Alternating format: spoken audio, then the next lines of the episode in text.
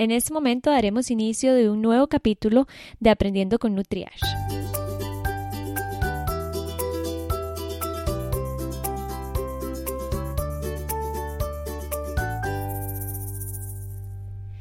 Diabetes mellitus es un grupo de trastornos metabólicos caracterizados por la hiperglucemia debido a los efectos de la secreción o acción de la insulina. Existen múltiples procesos fisiopatológicos involucrados en su aparición que varían desde la destrucción autoinmunitaria de las células beta del páncreas hasta alteraciones que conducen a la resistencia a la acción de la insulina. Es por esta razón que hoy traigo como invitada a la nutricionista Paula Chinchilla, que es, bueno, no solamente ella tiene diabetes tipo 1, sino también es experta del tema. Entonces, para hablar un poquitito sobre la diabetes, sus tipos, diagnóstico y algunos mitos que están alrededor de la diabetes. Así que primero que todo, muchas gracias Paula por venir. Es un gusto para mí poder estar aquí ayudándote y compartiendo sobre este tema que es tan importante a nivel nacional y a nivel mundial. Contanos un poco sobre vos. Ok, bueno, yo eh, soy nutricionista. Eh, hace ya dos años y también soy educadora en diabetes. Trabajo en la Asociación Día Vida Pro Diabetes, que es una asociación que lleva como ya 14 años de existir. Entonces me encargo de organizar los campamentos, de ayudar a los chicos también que están como con problemas nutricionales y con cualquier duda respecto a la diabetes. Ok.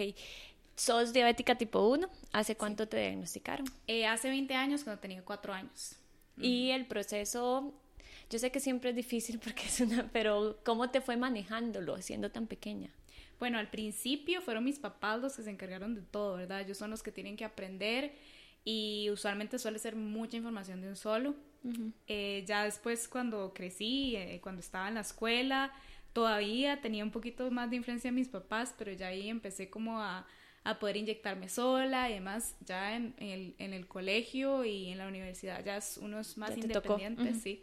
Y bueno, me di cuenta de, de, la importancia que tiene la nutrición en el control de la diabetes. Entonces decidí estudiar eso y ahora esa es mi vida, la verdad es lo que me apasiona.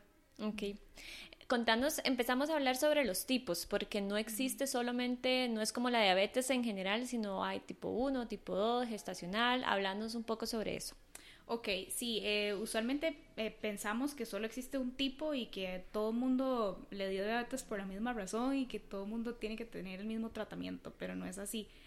Eh, la diabetes tipo 1, como vos decías ahora en la explicación, es la parte autoinmune. O sea, el cuerpo simplemente, por alguna razón, se dice que a veces las causas es un virus, factores externos a la persona eh, se da un ataque a las células que producen insulina del páncreas. es muy importante que también esto es como un mito, que no es que el páncreas ya deja de funcionar. O sea, el páncreas tiene mil funciones. Solo un 2% del páncreas es el que deja producir insulina. Entonces, eh, en ese caso, eh, siempre es casi que en niños, pero Ahorita ya se están dando diagnósticos, bueno, siempre han, se han dado diagnósticos en personas hasta 30, 35 años. Con tipo 1. Con tipo 1, pero no, antes pensaban que era tipo 2. Entonces, para que sepan que no es, ya no es diabetes infantil, es solo tipo 1. Em, en estos casos siempre se va a ocupar insulina. O sea, no hay forma de que con hierbas, con alimentación, con ejercicio, se quite y no se ocupe insulina. Sí hay formas de reducir, de reducir la dosis, pero se necesita siempre. sí, porque el páncreas no está produciendo. Bueno, no, le estamos ignorando la producción de insulina. Exacto, sí, entonces no, no hay forma. Eh, siempre va a tener que uno inyectarse o también existen otros tratamientos, eh, que esa es la mayor diferencia con la diabetes tipo 2, que la diabetes tipo 1 no se puede prevenir. O sea, no es porque el niño o la persona comió demasiados confites o porque era demasiado sedentario, sino que simplemente sucedió. Eh, la tipo 2 sí es para mí son condiciones completamente diferentes, ni siquiera se deberían de llamar igual, porque en realidad va desde las causas, desde qué es lo que sucede en el cuerpo, todo es súper diferente. Lo único que tiene en común es que si no está controlada, hay hiperglicemia. Pero la diabetes tipo 2, eh, para que lo sepamos desde ya, sí es prevenible. O sea, hay es demasiado fácil detectar cuando uno tiene factores de riesgo. O sea, si uno tiene, si mi abuelito tiene diabetes tipo 2, si mi hermano, si mi mamá, ya eso es una alarma para uno decir, necesito alimentarme bien y necesito ejercitarme y bajar de peso si estoy con sobrepeso. Entonces, la diabetes tipo 2 todavía producen un poquito de insulina al principio. Eh, también lo difícil es que no, uno no se da cuenta O sea, con diabetes tipo 2 pueden pasar 10 años que como el páncreas todavía produce un poquitito, hay hiperglicemia, pero no se nota. Entonces, por eso es que los diagnostican y ya hay complicaciones. Pero no siempre tener diabetes tipo 2, si se detecta tempranamente, no siempre va a ser una causa de, de, que amputaciones y que todas esas cosas, que es lo que también muchas personas creen. Sí, de hecho yo a veces, bueno, le digo a los pacientes que se puede prevenir y si usted ya tiene diabetes porque no tiene cura y vos ahorita me lo, me lo vas a decir, este puedes vivir con diabetes bien. Claro, sí. O sea, sin tener, sin sentir la enfermedad, claro, obviamente te cuidándote, pero cualquier persona se tiene que cuidar. Exacto. Sí, y, hablando de, términos de alimentación, uno come, y uno tiene que comer igual que como todas las personas. En realidad uno no es el raro, sino una persona que no se cuida y que tiene una alimentación para nada saludable, es la que está también eh, como em, aplicando como números de la rifa para tener diabetes y un montón de otras enfermedades. Diabetes tipo 2. Entonces sí, esa es como la mayor diferencia entre las dos. Una es prevenible, una no lo es. Eh, pues de la tipo 2 sí se puede hacer algo antes la tipo 1 no, pero sí se puede hacer algo durante. Eh, y que ninguna de las dos es, es una, como una amenaza de muerte. O sea, si uno toma el control desde el principio, todo puede estar bien. Y eso es importante que lo menciones porque a veces cuando una persona le dan un diagnóstico de diabetes, yo creo, bueno, además de que depende de cómo se lo den, también pueden caer como en esa depresión porque dicen, no tiene cura, entonces ya me voy a morir y no, en realidad, como vos decís, no es un factor para que ni aumenta el riesgo de mortalidad en general. O sea, si yo me cuido, yo puedo vivir bien. Sí, exacto. Y eso también em, es muy importante que eh, el profesional de salud que visiten, ¿verdad? Porque muchas veces también como que hay muchos miedos que generan los profesionales de salud. Eh, por ejemplo, el miedo de que si no te cuidas te va a poner insulina a, las personas con tipo 2, porque usualmente ellos empiezan con pastillas y creen que por ser pastillas es mejor que inyectarse, pero realmente si lo ves así, todos los cuerpos producen insulina. O sea, sin y con diabetes, entonces inyectar insulina es simplemente darle algo al cuerpo que no está produciendo. Exacto. Entonces hay como también es muy importante cuando nos dicen algo, si asistimos a un doctor y nos dice algo que nos asusta, tratar de, de tal vez acudir a otro profesional, en no buscar en fuentes ¿verdad? En cualquier fuente, meterse a Google y preguntar eso pasa muchísimo con cualquier cosa. Le dan un diagnóstico a una persona y ya está en Google metiéndose y Internet asusta. O sea, siempre ponen el peor de los casos. sí, entonces eso es muy importante como... Y bueno, eso que te decía, los mitos, que hay demasiados, demasiados mitos, eso de que, de que uno se va a morir y cosas así, o a veces a mí me han dicho como, Em, ay, pero vos, eh, no tenés obesidad, ¿por qué tenés diabetes? Y eso es, eso es porque no logramos diferenciar desde un principio cuáles son los tipos. O, ay, pobrecita, no puedes comer nada, y eso no es cierto, no puedes comer de todo. Ok, hablemos, bueno, también está la diabetes gestacional, que la diabetes gestacional es cuando se diagnostica por primera vez durante el embarazo, ¿correcto? Sí. El, la, el detalle con la diabetes gestacional es que cuando, bueno, primero que en el embarazo en la semana 24, semana 32, las hormonas que están tan locas durante el embarazo empiezan como a producir un bloqueo en la función de la insulina y es donde hay un mayor riesgo para lo que es la diabetes gestacional, pero si la mamita no se cuida y no, otra vez con la alimentación, no es que va a dejar de comer, pero si no hay ese cuidado, puede llegar a desarrollar diabetes tipo 2 ya después del embarazo. Y por tener diabetes tipo 2, bueno, diabetes gestacional, bebé puede tener un riesgo de nacer macrosómico. Entonces también eso es un riesgo que durante el embarazo todas las mamitas, aunque no tengan factores de riesgo de diabetes tipo 2, se tienen que cuidar, pero porque esas hormonas están un poquito locas, entonces puede haber ese factor de riesgo. ¿Hay otro tipo de diabetes? Sí, ahorita, bueno, en realidad hay muchos, pero los más comunes son diabetes tipo 1, tipo 2 y estacional. Ahorita está la diabetes tipo LADA, que es la que te decía que, que, realmente son personas que no son niños ni, ni jóvenes, que están sobre los 30 años y tienen un diagnóstico de diabetes, pero necesitan insulina, no es diabetes tipo 2, se da mucho más progresivo, o sea, al principio ocupan muy poca insulina y después empiezan a ocupar más y más y más y más. Y no es porque están mal controlados, sino nada más el proceso norm fisiológicamente normal, entre comillas, ok. Sí, de la diabetes tipo la es autoinmune también, tiene, uno hace los exámenes de anticuerpos y es completamente diferente a un perfil de diabetes tipo 2. Entonces ya se clasifica como este tipo de diabetes, que es importante también que logremos detectarlo, porque a mí sí me han llegado como muchos pacientes que son deportistas, eh, se alimentan súper bien y todo, y les dicen que tienen diabetes tipo 2 y son como, no entiendo nada y, y no les mandan insulina, entonces mientras lo que ocupa es insulina porque es realmente diabetes tipo Claro, y hay un mayor riesgo de que esa hiperglicemia le lleve a algo, a esos efectos, bueno, a esas consecuencias por un mal tratamiento, bueno, un mal tratamiento y diagnóstico también. Contanos sobre, ok, ya me dicen, Catherine, usted tiene diabetes, sea cualquiera, tipo 1, tipo 2, bueno, ah, no, no puede ser cualquiera porque el diagnóstico, el tratamiento también va a ser diferente. Sí. Entonces hablemos sobre el tratamiento cuando tengo un niño con diabetes tipo 1. Ok, lo primero que le van a decir es que necesita insulina, ¿verdad? Porque ya el cuerpito ya del todo no produce insulina. Em, la dosis de insulina siempre va a ir directamente relacionada con el peso. Entonces, cuando es un niño, pongamos que es un niño de 4 años, como yo, que cuando fui diagnosticada tenía 4, eh, la dosis de insulina es pequeñita, porque e, era muy pequeñita, ¿verdad? Eh, también eh, fue muy importante monitorear las glicemias, al menos cuatro veces al día. Eso es lo que nos va a decir cómo va el tratamiento, o sea, saber en, cuánto está mi glicemia durante todo el día. Usualmente desayuno, almuerzo, cena y antes de dormir. Porque ese número a mí me va a decir en promedio si yo estoy controlada, me va a decir si tengo el azúcar baja, si tengo el azúcar alta, cómo debo actuar, ¿verdad? Y la parte de la alimentación siempre va a ser muy importante porque algo que tenemos que tener muy claro desde el principio es que la insulina está directamente relacionada con la cantidad de carbohidratos que yo consuma.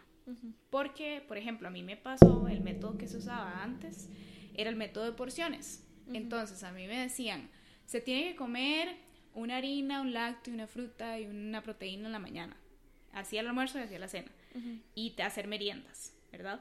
Entonces, yo como niña, bueno, mi mamá, si esto es lo que se va a hacer y así será, y daban una dosis para esa, eh, para esa, alimentación. Ajá, para esa alimentación. Entonces, digamos, si yo un día llegaba y me estaba enferma, o no tenía hambre, o tenía mucha más hambre, y yo me comía menos, se me bajaba el azúcar.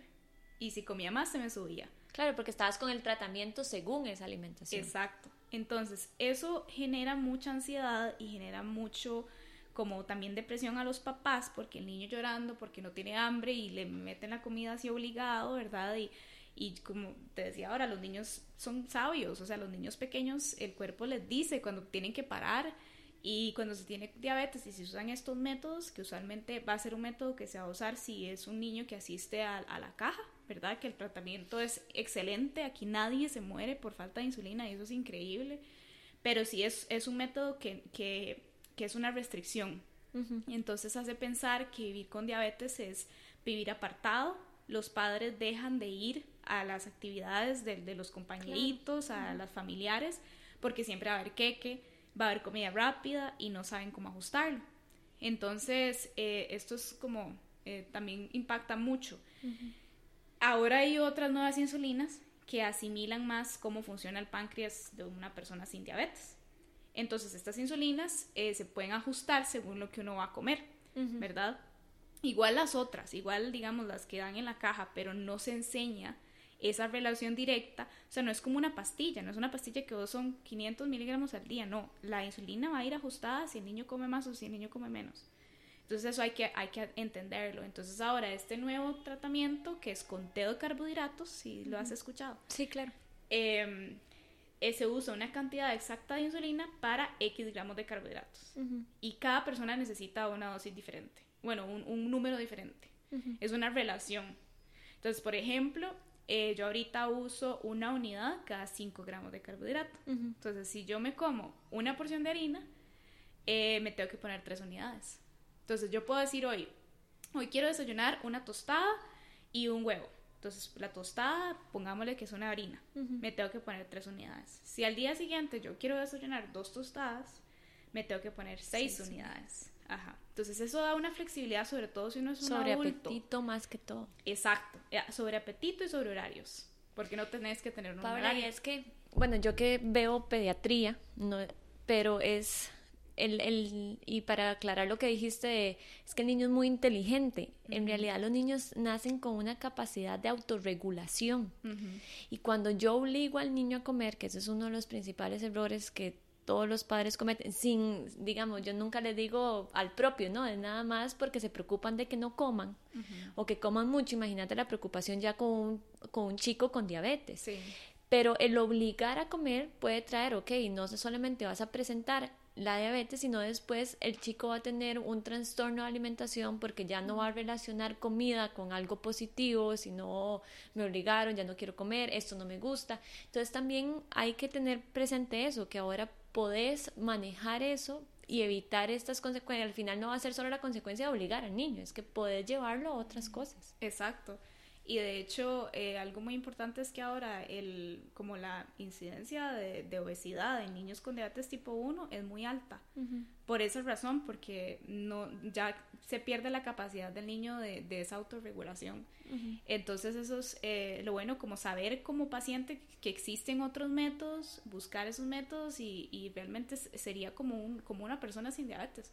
Entonces, da flexibilidad y, y, y también eh, una persona tal vez como yo, que ya estoy trabajando y demás, que no tengo que estar pensando, tengo que parar esta hora para comer, tengo que comer siempre esto y qué pasa si no, es, no está la comida, ¿verdad? Entonces eso, eso va a dar más flexibilidad.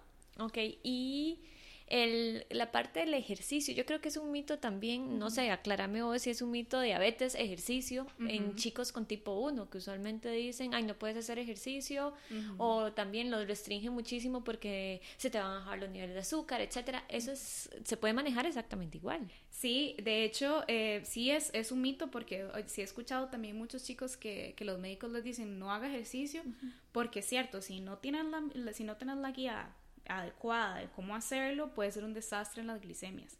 Porque eh, depende también de los tipos de ejercicio. Claro. Porque, digamos, yo me acuerdo que a mí siempre me decían como, nada más cómase algo, un carbohidrato antes de, ir a hacer ejercicio. Y no tomaron en cuenta si el ejercicio, porque hay tipos de ejercicios que suben el nivel de glicemia, ¿verdad? No tomaron en cuenta el tipo de ejercicio, ni si yo me había inyectado antes o no. O sea, tantos factores que hacen que el ejercicio cause un, un, efecto diferente en la glicemia, que puede ser que el, niño incluso empiece a hacer ejercicio y los niveles siempre estén altos, por ese miedo a, que se baje la glicemia. Entonces siempre hay que buscar una guía que te diga, bueno, probemos este tipo de ejercicio, ¿qué va a suceder? Siempre el automonitoreo, siempre estar midiéndose las glicemias. ¿Qué pasó antes? ¿Qué pasó después? ¿Qué pasó durante la noche? Porque el ejercicio también tiene un efecto, a, largo plazo. Entonces, cuando uno apunta, para mí, yo siempre digo, todo apúntenlo, porque uno puede ver como un mapa de, de cómo andan las glicemias. Ok, este día, lunes y miércoles, fui a hacer natación. Sí, podemos encontrar el factor eh, como un denominador. O sea, como qué fue lo que desentonó eso. Sí, los patrones. Entonces, uno dice, lunes y miércoles fui a natación. Al principio me comí una barra y terminé altísimo. Entonces, ¿qué puedo hacer la próxima vez? Mejor no como la barra, no ocupo la barra porque lo que le va a decir tal vez cualquier médico o profesional es, se le va a bajar el azúcar, pero puede ser que no. Entonces sí, sí es algo importante que siempre busquen una guía. Paula, para aquellos padres que, bueno, es importante, ¿cómo empezar a identificar si puedo tener diabetes? Bueno, si mi hijo puede tener diabetes tipo 1, ¿no? Ok, algo muy importante es que la diabetes tipo 1 no siempre va a tener un familiar, ¿verdad? No tiene casi nada factor hereditario, a veces sí. Pero, por ejemplo, yo no tengo ningún familiar y la mayoría de mis amigos que tienen diabetes no tienen ningún familiar. Entonces, primero eso es importante, no decir, ah, no, nadie tiene mi familia, entonces él no va a tener. Los síntomas eh, son muy parecidos a una, una, gripe o algo así, entonces eh, yo creo que hacer conciencia de que siempre que vean estos síntomas que les voy a decir, mejor vayan a hacer un examen de sangre. Entonces, si hay sed excesiva, o sea, que, usted, que, ven que el niño no puede parar de tomar agua, que toma, toma, toma agua, orina demasiado y que el agua, eh, eh, la sed no se sacia, eso es el primer síntoma, el más importante y el que más se sale como de una, una como gripe normal o enfermedad normal. Em, después tener mucha hambre, eso también sucede, están muy cansados, ¿verdad? Eh, esos son como los principales, orinar mucho, estar cansado, tener mucha hambre, sentirse que ustedes los ven, que están así como, como zombies, ¿verdad? Eso también puede pasar. Y si pasa mucho tiempo y no se ha diagnosticado, puede llegar a suceder una cetoacidosis. Entonces, en eso lo que sucede es que empiezan a haber vómitos, dolores de, estómago, entonces, el primer factor que va a determinar una cetoacidosis es ese, ese, el cuerpo trata de, de, expulsar. de expulsar. ese exceso de, de, azúcar que hay en la sangre. Entonces es muy importante cuando suceda, si ustedes ven que esa progresión, y lo más importante también es la pérdida de peso. ¿Por qué? Porque el cuerpo no está, o sea, por no dar insulina no está llegando la glucosa a las células. Entonces el cuerpo empieza a utilizar la grasa como fuente de energía. Entonces, si pierde peso, si lo ven súper flaco, si tiene mucha sed, orina mucho, está cansado, tiene mucha hambre y al final le da mucho dolor de estómago y vómito, esos son los síntomas del diagnóstico de diabetes. Que vayan directo a, la, hacerse un examen o directo al pediatra, endocrino, etc. Exacto. Ok. Luego tipo 2, porque ya, bueno, no sé si hay que agregar algo al tipo 1. Em, no, creo que no. El tipo 2, entonces, si hay un factor hereditario, usualmente, y yo creo que en la mayoría de familias costarricenses ya hay alguien con diabetes tipo 2, sea el abuelito, la tía, etcétera, papá, mamá. ¿Qué otros eh, factores de riesgo hay para diabetes tipo 2? Bueno, la vejez es muy importante porque muchas veces eh, puede ser que haya sido una persona que se haya cuidado todo el tiempo y que haya comido bien y demás, pero la vejez es un factor súper importante, ya después de los tal vez 60 años ya ahí empieza a aumentar el riesgo. Em, el sedentarismo, ¿verdad? Eso es súper importante. Eh, entre más peso tenga uno y más eh, alimentos coma, ¿verdad? E, excesivamente, más se fuerza el páncreas a producir insulina. ¿verdad? Y son un montón de otros mecanismos, o sea, incluye también a nivel hormonal, a nivel también del cerebro, em, pero bueno, no vamos a entrar en eso, pero sí creo que lo más importante son los estilos de vida. Pablo, si vos lo pensás, ya con el porcentaje tan alto que hay de obesidad en el país, el sedentarismo tan alto que están asociados estos dos factores, eh, yo creo que muchos ya tienen como los tiquetes para ponerlo entre comillas de que lleguen a presentar una diabetes tipo 2 y lo triste es que es completamente prevenible. Y las personas como que todavía no han entendido, creo yo, que la diabetes tipo 1, eh, tipo 2, perdón, si yo me cuido, puedo llegar a no tenerla y no es un problema solamente de obesidad, de que, ay, tengo exceso de peso, el pantalón no me queda. No, es que hay factores que me pueden llevar a tener una mala calidad de vida. Claro, y, otra cosa eh, que muchas veces también se nos olvida mencionar es el estrés, que ahorita todo el mundo está estresado, ¿verdad? Y el estrés eh, libera colesterol, eh, cortisol, cortisol Y el cortisol hace que también haya un aumento en la producción de insulina, porque el cuerpo está también en un estado de, alerta. De, emergencia, sí. Ajá. Entonces, esto es muy importante, que no es solo la salud física, sino también la salud mental, que debemos de, aportar a eso. Y mm, sí, en realidad, con esa parte del sedentarismo, o sea, todos tenemos tiempo para estar en redes sociales, para ver tele, pero aportar a nuestra salud es lo más importante de todo.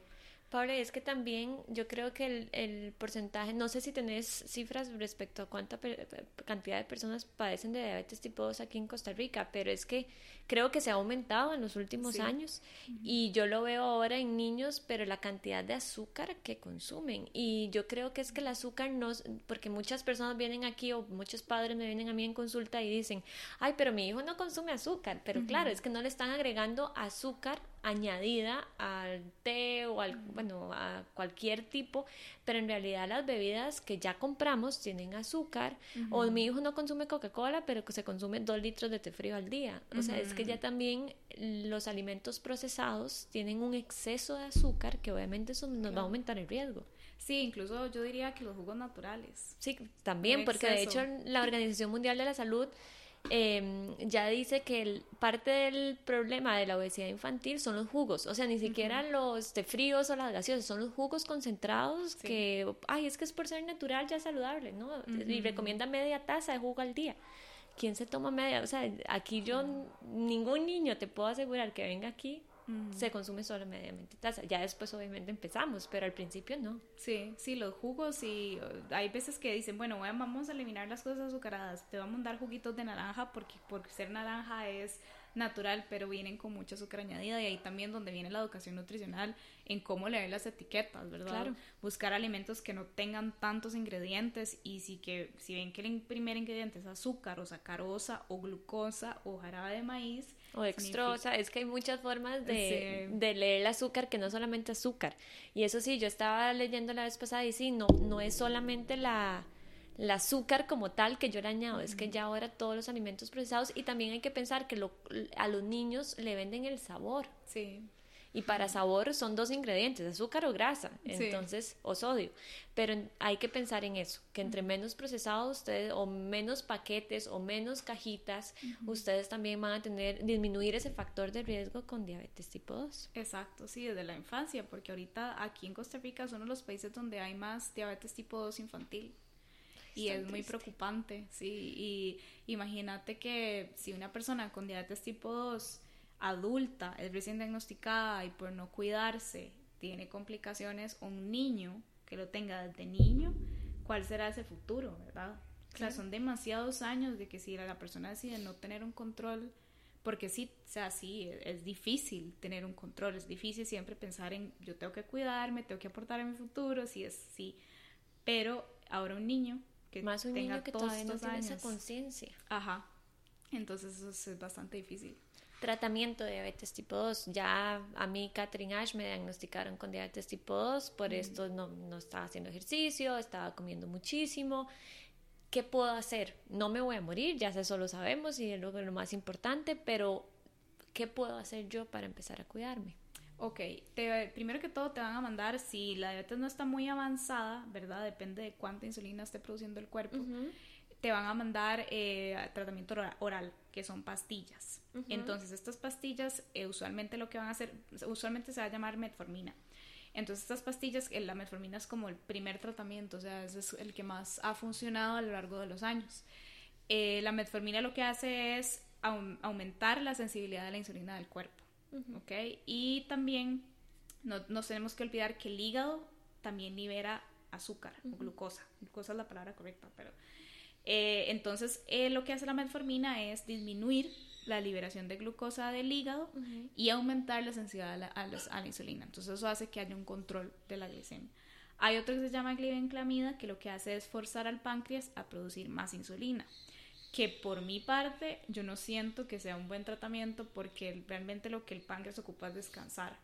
O sea, se le han, han pasado años de que ha estado así, ¿verdad? Con el ese sobrepeso, sin hacer nada, el páncreas ya está cansado, por eso ya deja de producir. Más. Ajá. Pablo, yo siempre le explico a los pacientes que no a los niños, o sea, sí, un poco a los niños, pero para que yo siempre les digo, es como si yo te dejara cuando consume mucho azúcar. Es como si yo te dejara en una bicicleta todo el día y yo le digo, Paula, bici, bici, bici, bici. Va a llegar el momento donde me va a decir, ya, o sea, ya me cansé. Así funcionan los órganos en general. Si yo los esfuerzo, va a llegar el punto donde van a decir, no más. Sí, exacto. Sí, así es el páncreas. Si, si pasan muchos años y no se cuidó, ¿verdad? Eh, dice, bueno, ya no quiero más, entonces este tipo de tratamientos lo que hacen es eh, como exprimirlo. Ajá. Y después, eh, bueno, ya hay unos nuevos que lo que hacen es que se orina la glucosa. Entonces, estos están dando mucho efecto también a nivel de pérdida de peso y no tienen un efecto negativo a nivel renal. Esos son muy nuevos todavía, todavía no se van a conseguir en la caja, pero también ya están en Costa Rica, entonces es algo muy bueno. Y por último, eh, la progresión natural de la diabetes tipo 2 casi siempre va a llegar a necesitar insulina, porque el páncreas va progresivamente, aunque usted lo cuide perfectamente y usted tenga una super alimentación y ejercicio y todo, la progresión natural usualmente va a terminar en necesidad de insulina, porque el páncreas llega a producir cada vez menos células beta. Entonces no es malo que usted necesite insulina. La insulina la produce el cuerpo, como dijimos antes. Entonces, si usted lo diagnosticaron y lo diagnosticaron muy tarde y de una vez le dicen necesita insulina, no significa que lo van a amputar, que se va a quedar ciego, nada de eso. Significa que usted le está dando al cuerpo lo que él necesita. Entonces, tratamiento, ah, tratamientos orales, pastillas o insulina. siempre con ejercicio y siempre con alimentación. Claro, para mí en diabetes tipo 2, el ejercicio y la alimentación y la pérdida de peso es lo primero mm. que hay que hacer. O sea, no se puede dar solo tratamiento si no se hace eso. y también la alimentación en diabetes tipo 2 sí tiene que ser un poco más estricta porque en tipo 1 uno ya está aplicando insulina, entonces puede como balancearlo, pero en tipo 2 más bien está tratando de darle un descanso al cuerpo. Y cada kilo que pierdan y cada eh, disminución en el promedio de glicemias que pierdan o que disminuyen, disminuye un montón el riesgo de, de complicaciones. Entonces eso también es bastante importante. Paula, yo sé que aquí puedo entrar en un tema un poco controversial, pero muchos endocrinólogos eh, empiezan a recetar planes de alimentación y entonces yo quería aclarar que eso no es correcto y que siempre hay que acudir al nutricionista, que es el profesional, y ojalá si ustedes tienen diabetes, a un nutricionista educador de diabetes y que es, o sea, no a cualquiera, sino que se vayan a un nutricionista experto en diabetes. Exacto. Y es muy importante también, y quería aclarar porque usualmente los endocrinos y uno ve mucho que lo mandan la famosa glucerna y usted es diabético y ya eso es como parte de su vida usted tiene que tomar una glucerna siempre. Es cierto o no es cierto sí es cierto y lo peor de todo es que muchos de estos planes usted los ve y son súper bajos en carbohidratos porque sí, tal vez ellos piensan, bueno, sí, los carbohidratos es lo que va a hacer que suba la glicemia y demás, pero al final, ¿qué pasa con la energía de la persona? ¿Qué pasa con adecuar sus requerimientos? Porque es el mismo plan para todo mundo. O sea, si vos tenés diabetes tipo 2 y pesas 60 kilos y si la persona que está a la par pesa 100, es el mismo plan. O sea, no tiene ningún sentido. Entonces, eh, sí, si algún médico, a, a, pesar de que usted lo ame y lo quiera, si él le da un plan de alimentación, prefiere acudir a un nutricionista donde le ajuste según lo que usted le guste según lo que usted pueda comprar, porque muchas veces pasa que incluso eso no es, o sea, lo diagnosticaron y por eso le dicen que tiene que comprar cosas carísimas y eso no es cierto, usted puede alimentarse bien con la canasta básica si se come las, las porciones que se deben de comer. Entonces yo sí estoy totalmente en contra de eso. Y también sobre estas bebidas que también venden, eh, en realidad trate de comer todo natural. O sea, nosotros aquí en Costa Rica tenemos todo. Todo. Entonces... y a un costo yo, vamos a ver, yo sé que Costa Rica es un país caro, si lo comparamos tal vez en otros, pero como vos decís, en la canasta básica tenemos las ferias del agricultor en donde todo sale muy accesible. No por yo ser diabético tengo que acudir a todo lo libre de azúcar en el pasillo, porque sí, sale muy caro. Y estas bebidas usualmente son carísimas, entonces te exigen entre comillas, comprar una bebida que no lo vas a necesitar y además te va a salir muchísimo más caro. Exacto, y que al fin y al cabo tiene el mismo valor nutricional que si se sirve, bueno, a nivel nutricional va a tener más valor los granos, el, arroz, los frijoles, la ensalada, pero a nivel calórico al final va a ser casi que, puede incluso que ser más de lo que uno ocupa. Entonces, realmente, si es una persona adulta mayor que no quiere comer, que está utilizando insulina, en esos casos, si es una persona que de verdad no come. O con problemas de masticación, etcétera, ahí sí. Ahí sí, pero si es una persona que puede perfectamente comer, coma la comida como es. Ok. Respecto al azúcar, porque otro mito, creo yo, bueno, otro, vos me lo aclararás, vos sos la experta, pero respecto a, ay, usted es diabético, ya nunca más un dulce o nunca más nada. O sea, comentemos eso. Ok. Eh, si vos te comes un postre, digamos vos, y no tenés diabetes, ¿verdad? Vos te comes un postre y tu cuerpo va a producir una cantidad específica de insulina para poder utilizar ese postre como energía, la glucosa del postre, ¿ok? Yo, Paula, que tengo diabetes, si yo me como ese mismo postre, yo necesito ser una, una paciente educada, saber cuánta insulina yo voy a necesitar para ese postre, ¿verdad? Aquí ahorita voy a aclarar bien, no estoy diciendo que todos comamos postres, pero si yo sé cuánta insulina yo ocupo y yo sé cuántos carbohidratos tiene ese postre, yo me puedo inyectar lo que yo ocupo y mi glicemia al final va a llegar a un rango porque me inyecté por ese postre. O sea, lo que hizo tu cuerpo lo hice yo, pero de forma externa. ¿Ok?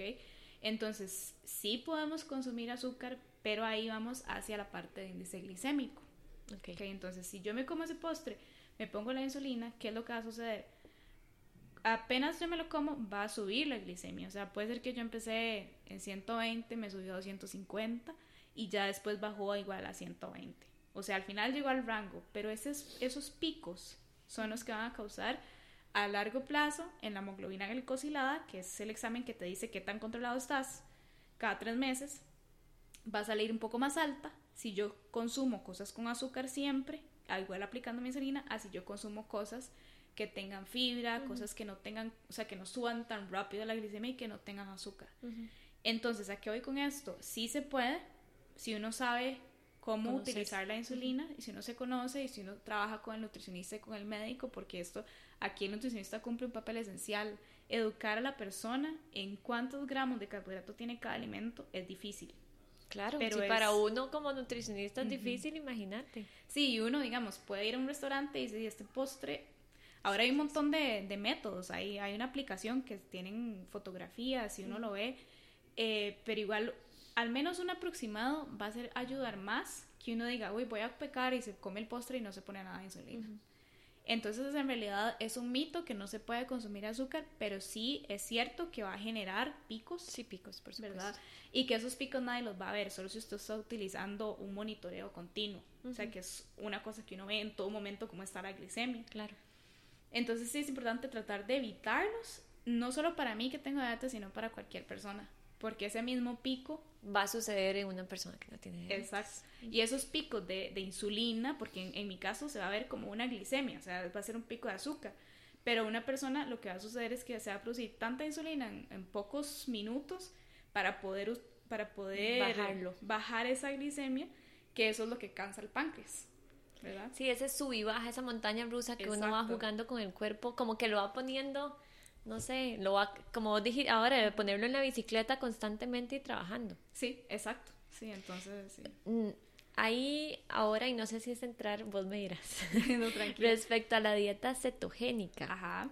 Bueno, yo trabajo en niños y con embarazo y lactancia, entonces yo no apoyo la dieta cetogénica, pero por mi criterio a mi población. Pero eh, muchas personas, por este miedo al carbohidrato, siento yo que se ha dado una mala educación dicen que cuando una persona es diabética, ah, coma la dieta cetogénica, pero de igual manera puedes tener esos picos bajos de, insulina, eh, bueno, de glicemia y entonces obviamente va afectando la insulina. Claro, es muy delicado recomendar una dieta cetogénica a una persona, sobre todo que utilice insulina con diabetes tipo 1, ¿verdad? Eh, lo que pasa es que ah, de, cetogene, de, de cetosis a cetoacidosis hay un una línea muy delgada en una persona con diabetes tipo 1. O sea, yo conozco personas con diabetes tipo 1 que han, usado la dieta cetogénica por un periodo de tiempo, no se queda por mucho tiempo, porque eso es algo importante, eh, que llegan a la cetosis, todo bien, pero por la deficiencia de insulina que va a tener la persona, es muy riesgoso. Una persona con diabetes tipo 1 no puede quedarse sin insulina. O sea, siempre tiene que haber insulina porque si no va a llegar de nuevo como a decir el diagnóstico, cuando el cuerpo no tenía nada de insulina, eh, ¿qué pasa con toda esa cetosis? Se empieza a utilizar la grasa y si pasa cetoacidosis es un estado de acidosis en la sangre y es muy peligroso y la persona puede morir por esto. Entonces, yo diría, yo no la recomiendo, ¿verdad? Yo mi posición no la recomiendo, además no sé cómo, cómo recomendarla, o sea, no sabría cómo decirle a una persona cómo hacer una dieta cetogénica, pero de lo que he investigado sí, Sé que se puede en cortos periodos de tiempo para algún objetivo a nivel deportivo, bueno, no deportivo, físico, eh, pero no lo recomendaría a largo plazo. Sí, lo que yo quería era que no, porque eso es otro error, que no van a donde un nutricionista, no conocen otra vez, entonces dicen, ah, no, yo soy diabética, entonces significa azúcar, los carbohidratos, azúcar, y van haciendo como ese ciclo, y dicen, ah, no, voy a hacer la dieta cetogénica, y es delicado, entonces para que siempre, por supuesto, que estén con su profesional y estén bien asesorados y no se autodiagnostiquen porque el, como uno se puede tomar un medicamento sin un médico, la dieta también es un, un autodiagnóstico sí. y eso le puede afectar. Entonces, para que eso es lo que quería, que, que dejaras claro y que es peligroso hacerlo. Sí, sí, es, sí, es, peligroso y, y para cualquier persona, si no lo hacen bien y, o sea, todo a nivel de energía, a nivel de estado de ánimo, o sea, no no sé. ¿Hay algún mito que no hemos comentado y que es importante que, aclaremos? Bueno, em, creo que la parte de, de que, que puedo no hacer una persona con diabetes, ¿verdad? Que muchas personas creen que por tener diabetes no vas a trabajar igual. Eh, hay muchos casos de discriminación en el trabajo por diabetes, ¿verdad? Entonces piensan que por la persona tener diabetes va a estar siempre mal, se le se va a estar descompensando, eh, cosas así, eso no es cierto. Si es una persona controlada, puede trabajar ocho horas diarias sin tener ninguna hipoglicemia si está bien controlado, ¿verdad? Igual manejar, o sea, una persona con diabetes sí puede manejar y siempre estar controlado. Eh, lo aparte del ejercicio, que ya lo dijimos, sí se puede hacer ejercicios de muy alto rendimiento. Eh, el año pasado eh, yo ayudé a un muchacho que hizo 25 maratones en un mes con diabetes tipo 1, que creo que una persona sin diabetes no, tal vez no se atrevería a hacerlo y él por tener diabetes y por demostrarle al mundo que sí, se, puede, ajá, lo hizo y solo tuvo tres hipoglicemias en todo el mes. Entonces, creo que que el, mito más grande es eh, como subestimar a las personas que viven con diabetes, sobre todo los padres hacia los niños. Eh, el miedo a que prueben cosas nuevas, el miedo a que hagan ejercicio, el miedo a que vayan a la escuela. Hay padres que no envían a sus hijos a, la escuela por tener diabetes. Entonces todo se basa en la educación. Si es una persona educada, es una persona empoderada porque puede afrontarse a todas las cosas que, que se vengan, claro, viajar, y eso, todo. Y eso para todo, o sea, la nutrición en realidad yo creo que parte se ha ido por un mal camino por la falta de educación y nada más la prescripción de tipo de dieta y no la educación. Entonces, si, si en una persona no diabética la, la educación es primordial, aún más con una persona con diabetes y más si son es un niño los padres no solamente los el chico sino los padres porque al final ellos son los que le aportan la comida a los chicos. Exacto Sí, sí, entonces yo creo que lo más importante es vivir sin miedo, educarse y, probar cosas nuevas y no dejar que la diabetes sea un impedimento para nada. Y si ya ustedes no tienen diabetes, porque este capítulo eh, no solamente va, va como dirigido a las personas no diabéticas, eh, a las personas diabéticas, sino si ustedes saben que tienen factores de riesgo en su familia, o sea, ayuden a prevenir a su cuerpo a no presentar esa diabetes. Hay muchas formas de prevenirlo. Entonces no lleguemos a, a cuidarnos hasta que tenemos una enfermedad. La nutrición no está para curar o para tratar, sino también está, eh, debería dirigirse solo a eso, a la prevención. Sí, yo creo que, en serio, yo creo que la mayoría de personas y que, y que he visto, todo el mundo tiene familiar con diabetes tipo 2. La mayoría. Entonces, desde ya, que busque ayuda, que busque un profesional para que estar seguro de que esté en un peso adecuado, de que también otra cosa muy importante, hagas exámenes de sangre al menos una vez al año. ¿Cuáles exámenes? Glucosa en ayunas, hemoglobina glicosilada y perfil lipídico. Si usted hace esos tres exámenes al menos una vez al año, se asegura de que ok, estoy bien, tal vez no tenga riesgo cardiovascular porque mi colesterol y mis triglicéridos y demás están bien y no tengo riesgo de diabetes porque si ya sale un punto por arriba de lo que tiene que ser, ya es una señal de alarma. Para, ahora que dijiste eso, el concepto prediabetes no existe. Porque quería, el, yo creo, y así para finalizar lo quería aclarar, porque lo empezaron a utilizar los médicos como para asustar ah. a no llegar a la diabetes, pero en realidad no existe pero yo creo que si usted, como vos dijiste, un punto más ya es una señal de que hay que cuidarse. Sí, sí, ya, o sea, si no se cuidaba, ya, o sea, en Está nada. tiempo, sí. Entonces eso es muy importante que, que se hagan esos chequeos anuales. Paula, ¿algo más? O ya terminamos, más bien te agradezco de verdad muchísimo. Yo sé que, bueno, yo aprendí y yo sé que las demás personas van a aprender también mucho. Recuerden, como lo acabo de decir, la alimentación es prevención no hay que tenerle miedo a la diabetes. Busquen un profesional que los asesore, que les dé confianza, que los empodere y que los ayude en el tratamiento o en la prevención de la diabetes. Y recuerden que tampoco es que estar a dieta, no, es nada más cuidar a nuestro cuerpo y, chinearlo. Al final de cuentas es el que nos lleva y nos va a tener muchísimos años aquí. Entonces hay que chinearlo como ustedes chinean a su esposa, a sus hijos, hay que chinear igual al cuerpo. Entonces, muchas gracias, Paula. Con mucho gusto, fue un gusto para mí poder hablar de esto. Entonces, nos escuchamos en el próximo episodio del podcast.